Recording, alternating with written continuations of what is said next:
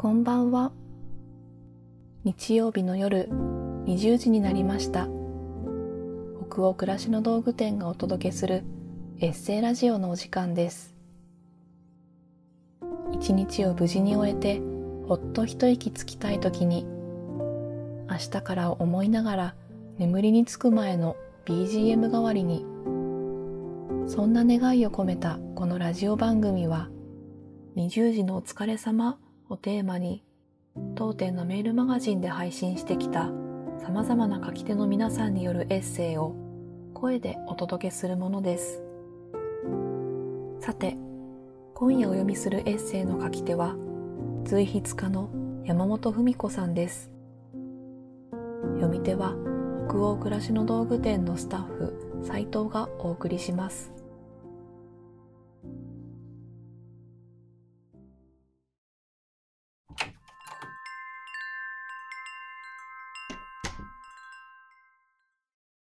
口癖？山本文子。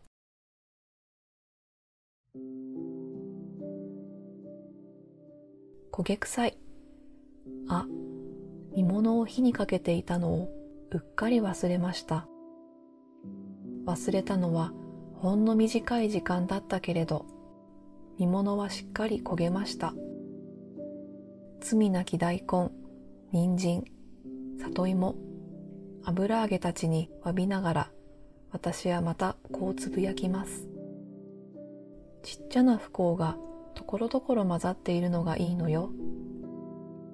これは私の口癖です。友人にも家人たちにもあははまた言ってると指摘されます。それはこれまでだいぶ長いこと生きてきた私が何とはなしに償っておきたいという気持ちを持っているからだと思います。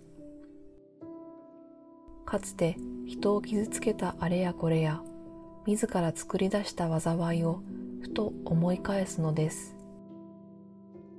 気づかぬうちに誰かさんを傷つけたり無意識のうちに災いを作ったりそういうことだってあったに違いありません。けれども思い返して落ち込んでいるというのでは根性を精一杯楽しんで生きるという目当てに反するというもの。だからちょこちょこ償いたいのです。借りたお金をローンで返済するような感覚でしょうか。ちょっと嫌なこと困ったことが我が身に降りかかったり損をしたりするとこれで返済が進むなと思えてほっとします。大きくドーンと返すのは恐ろしいからちょこちょことね。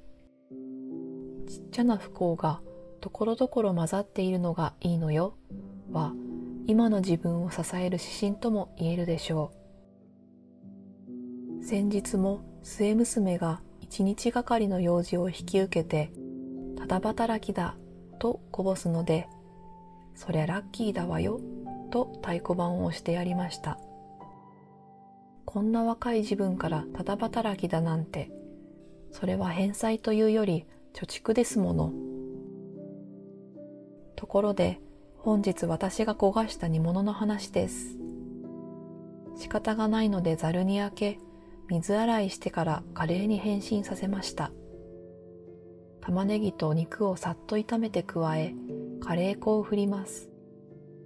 チーズとヨーグルトも加えて味を整え、知らん顔して今日しましたとさ。あらま、おいしい。果たしてこれで返済は進んだことになるでしょうかね。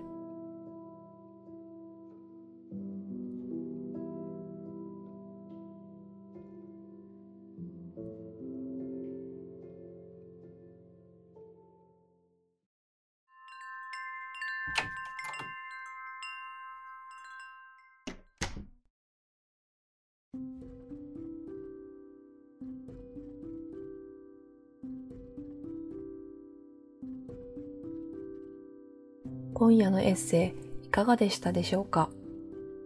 気持ちがほどけたり、明日から始まる一週間のささやかな糧となったら嬉しいです。このエッセイラジオは、すでに好評いただいている人気ラジオ、チャポンと行こうと同じように北欧暮らしの道具店のサイトやアプリに加えポッドキャストや Spotify、YouTube でも配信をしていますまた今夜お届けしたエッセイはテキストでもお楽しみいただけます。北欧暮らしの道具店のサイトやアプリでエッセイラジオと検索してみてくださいね。エッセイを声だけでなく文章で読むことで2度お楽しみいただけますよ。同じ記事の後半にあるフォームからご感想もお待ちしております。それでは今夜も最後までお付き合いいただきありがとうございました次回はどなたが書いたどんなエッセイをお読みしましょうかどうぞ楽しみにしていてください今週も一週間お疲れ様でした。明日からもきっといい日になりますように。おやすみなさい。